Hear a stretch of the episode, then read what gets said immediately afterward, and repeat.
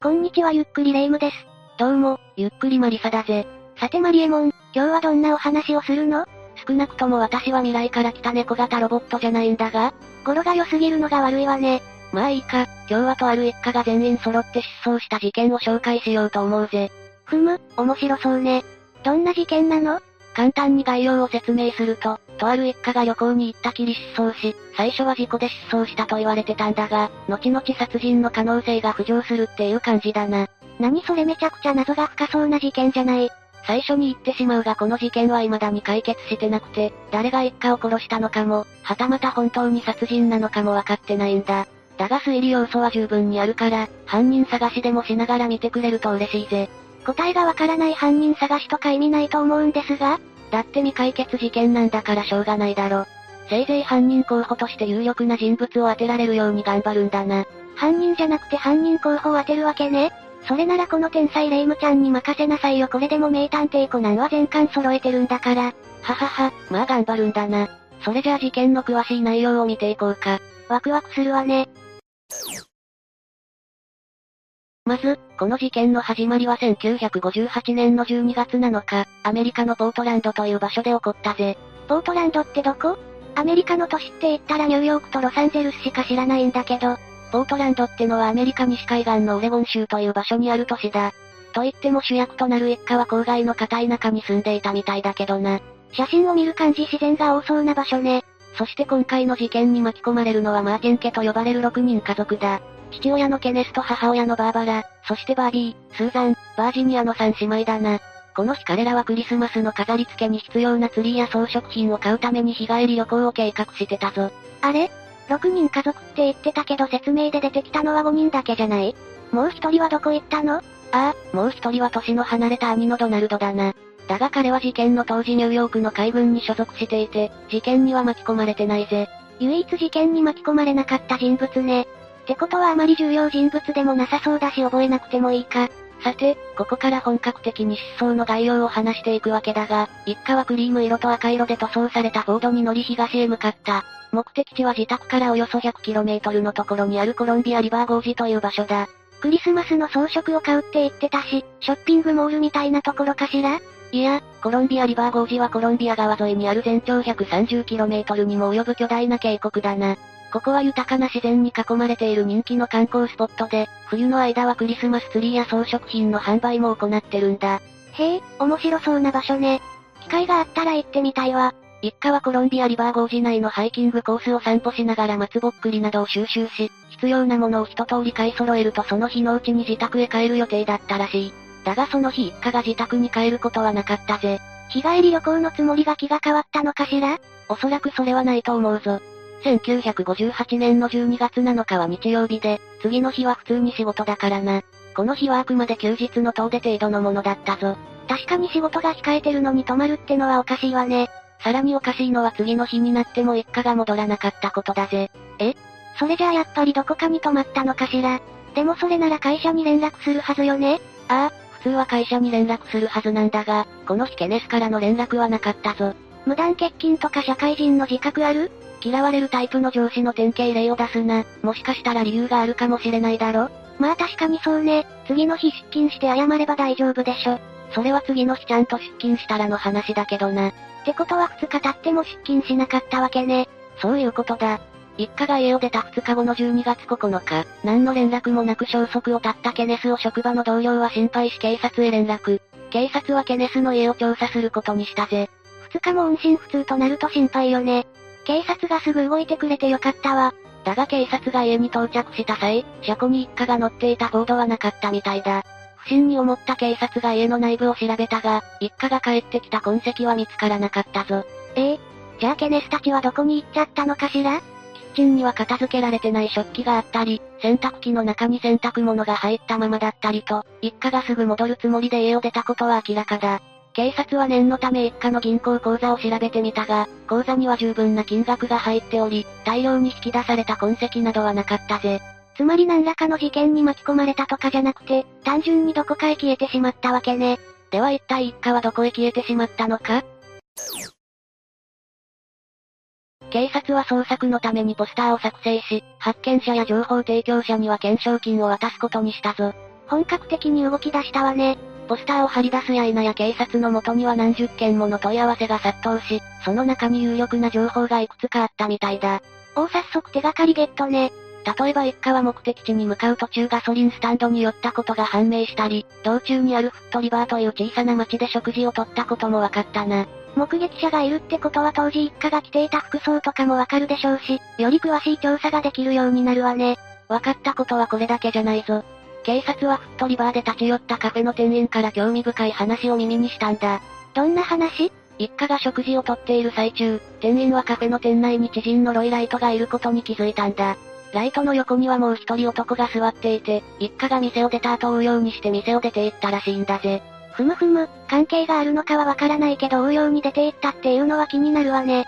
さらに気がかりな情報はもう一つあって、一家と二人の男が路肩で話をしているのをたまたま通りかかったドライバーが目撃していたんだ。おやおや何やらただの失踪事件じゃなくなってきているような気がするわね。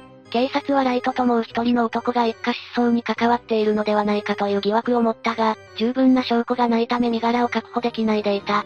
この二人怪しいわね何か身元調査をする理由でもあれば良いんだけど。それがひょんなことからこの二人は逮捕されることとなったんだ。何かやらかしたの？実は一家が失踪した当日、警察はたまたまカスケードロックスという場所で乗り捨てられた車を発見してたんだ。それってもしかして一家が乗っていた車？いや、残念ながら見つかったのは白の死亡霊で、調査によると盗難車だと分かったぜ。あ、もしかしてその死亡霊を盗んだのが例の二人ってこと？お、正解だ。ライトともう一人の男は車を盗んだとして偶然逮捕されたわけだ。とんだミラクルが起こったわね。この二人には一家失踪事件の関与が疑われたが、二人は関与を否定し逮捕には至らなかったぞ。うーん、結局この二人はただの車泥棒だったのかしら？さあな、それは今となってはわからないことなんだぜ。だが、ここから事件は急展開を迎えるぞ。急展開ですと？何の進展もなく年明けを迎えてしまった1959年の2月、ボランティアで集まった捜索隊がザ・ダレスという場所の近くの崖でタイヤ痕を発見したんだ。タイヤ痕これが手がかりになるの？もちろん、これは大きな手がかりだぜ。というのも、このタイヤ痕を鑑識が調べた結果、タイヤ痕はマーティン一家が乗っていた1954年製のフォードのものだと判明したんだ。わおこれは確かに急展開ね。しかもタイヤ痕はまっすぐ崖の方へ伸びていて、車は崖の下を流れるコロンビア川へ落下したと考えられたぞ。ということはコロンビア川を調査すれば一家が乗っていた車を発見できるかもしれないってわけねそういうことだ。警察は早速ダイバーと船舶に積まれているソナーを使って捜索に当たったぜ。それで車は発見されたの？いや、手がかりは何も見つからなかったみたいだ。え？じゃあ急展開でも何でもないじゃん。ただの無駄足じゃん。まあ結果的には無駄足だったわけだな。私のワクワクを返して。だ、だがな、ここから本当に急展開を迎えるぞ。どうせ手がかりでも何でもないんでしょ？いいや、とんでもない手がかりが見つかっちまうぜ。なんとスーザンとバージニアの死体が見つかったんだ。マジで？一体どうやって見つけたの？それはだな、一家が失踪してから半年ほど経った1959年の5月、ザ・ダレス付近を工事していた掘削機のアンカーにかなり重量のある物体が引っかかったらしい。ふむふむ。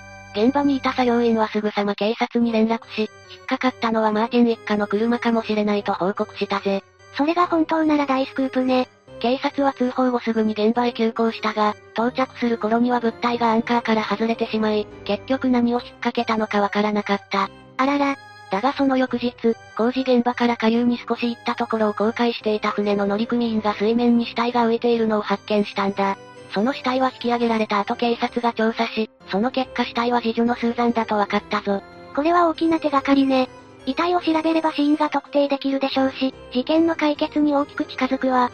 さらにスーザンが発見された翌日、工事現場から約 70km 下流にあるボンネビルダムの近くで三女のバージニアの遺体が発見され、死因を特定するために司法解剖が行われることになったぜ。死因はやっぱり溺死だったのかしら？ああ、解剖の結果死因は溺死だとされ、掘削機のアンカーに車のドアが引っかかり、その衝撃で遺体が外に投げ出されたと考えられたぞ。死因が溺死ってことは何らかの要因でザ・ダレスの崖から落ちて、そのまま車の外に出れずに溺れたってこと？本当に死因が溺死ならそう考えるのが普通だろうな。だが二人の遺体の頭部には小さな穴が開いていて、溺死以外の方法で死んだ可能性もあるとされたんだ。頭部に穴？銃で撃たれたとか？私的には銃で撃たれたんだと思うんだが、報告書には溺死としか記載されておらず、頭部の傷については一切言及されてないんだ。ええあと一歩で事故か殺人か分かったのに。しかも二人の遺体は解剖後すぐに火葬されてしまい、これ以上の調査ができなくなってしまったんだぜ。ここに来て無能を発揮するのはやめていただきたいわね。結局頭部の傷が重曹かもしれないと気づいたのは二人の埋葬が終わった後だったぞ。結局気づくんかい。というかどうして重曹かもしれないって気づいたの？報告書には歴史としてしか書かれてなかったみたいだし、普通気づかないと思うんだけど。さっき乗り捨てられた車を発見したって話をしただろ？ああ、謎の男二人組が盗んだやつね。実はだな、あの盗難車の近くから拳銃と手袋が発見されてたんだ。ん？なんでそんな重要情報を今になってから言うのかな？いや、お楽しみは取っておいた方がいいかなって思ったんだが。うーんいらない気遣い。まあまあ、食後のデザート感覚で聞いてくれ。マーティン一家が失踪してから3週間後の12月28日、警察は乗り捨てられた盗難車の近くで発砲した痕跡のある拳銃と手袋を発見したんだ。ふむふむ。拳銃が捨てられてるなんて一大事件を警察が見過ごすわけにもいかず、拳銃と手袋はすぐさま鑑識に回されたんだが、どうもこの手袋はバーバラがはめていた手袋と似ていてな。ここに来てめちゃくちゃビッグな情報をポンポン出してくるわね。当時は拳銃は射撃の練習に使われて、手袋は偶然似てるだけだろといった感じで調査が終わったんだが、よく考えると公共の場で射撃練習なんてしたら銃刀法違反だし、手袋も本当にバーバラのものかもしれないってなわけで殺人説が浮上したわけだな。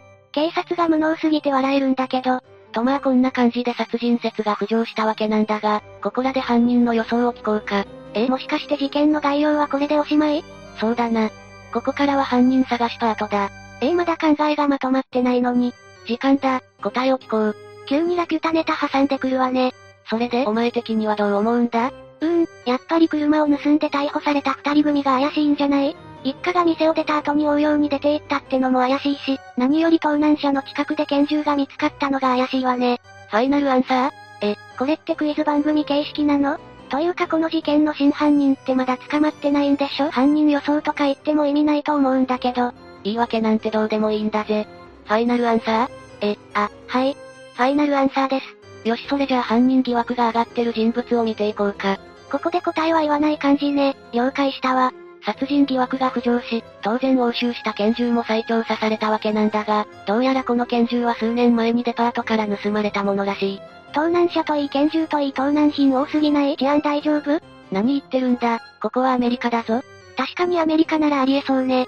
そしてデパートから拳銃を盗んだ人物、それはドナルドだ。ドナルド？年の離れた兄のドナルドのこと？そうだ。ドナルドはデパートの従業員だったにもかかわらず盗みを働き解雇された経歴を持っていたんだ。ほう、ここに来て新情報。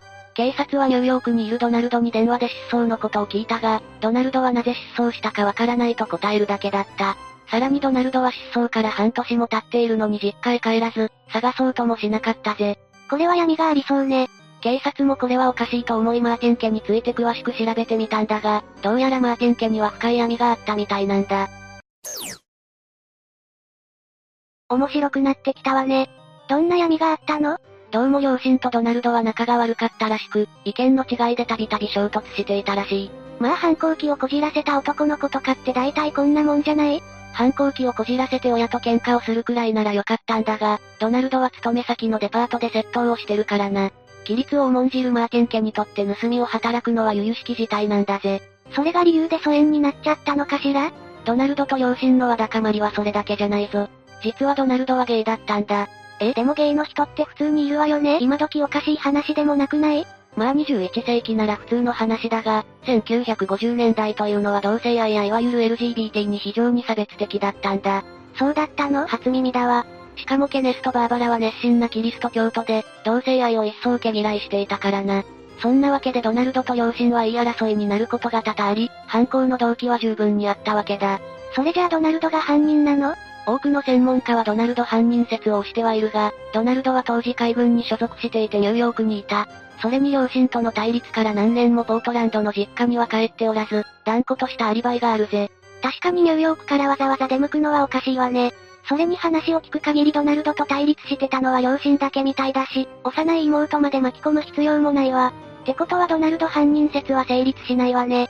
確かにドナルド自身が犯行に及ぶのは難しいな。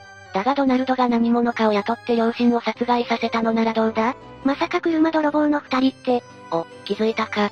あの車泥棒の二人はドナルドの差し金だった可能性があるんだぜ。それなら辻褄が合うわね。ではドナルド犯人説に基づいて事件を見てみようか。まずドナルドはロイライトともう一人の男を金で雇い、家族の殺害を命じた。雇われた二人はカフェで一家が食事を済ませるのを待ち、盗んだ車で一家の後を追ったわけだ。ふむふむ。そして車通りが少ない道に入ったタイミングで一家の車を止めさせ、拳銃で頭をバンといった感じだな。その後車を崖から落として証拠隠滅を図ったのね。そういうことだ。ドナルドはこの手段を使って、自らの手を汚さず犯行に及んだかもしれないんだぜ。推理小説並みに手の込んだ犯行ね。まあこれはあくまで仮説で、ドナルドは関係ないって説もあるからな。これでドナルドが犯人でしたっていうオチなら完璧なのに。実際、手の込んだ犯行はほとんどが未解決事件で終わるみたいだし、コナンみたいに必ず犯人が捕まるわけじゃないんだな。なんだか浮かばれないわね。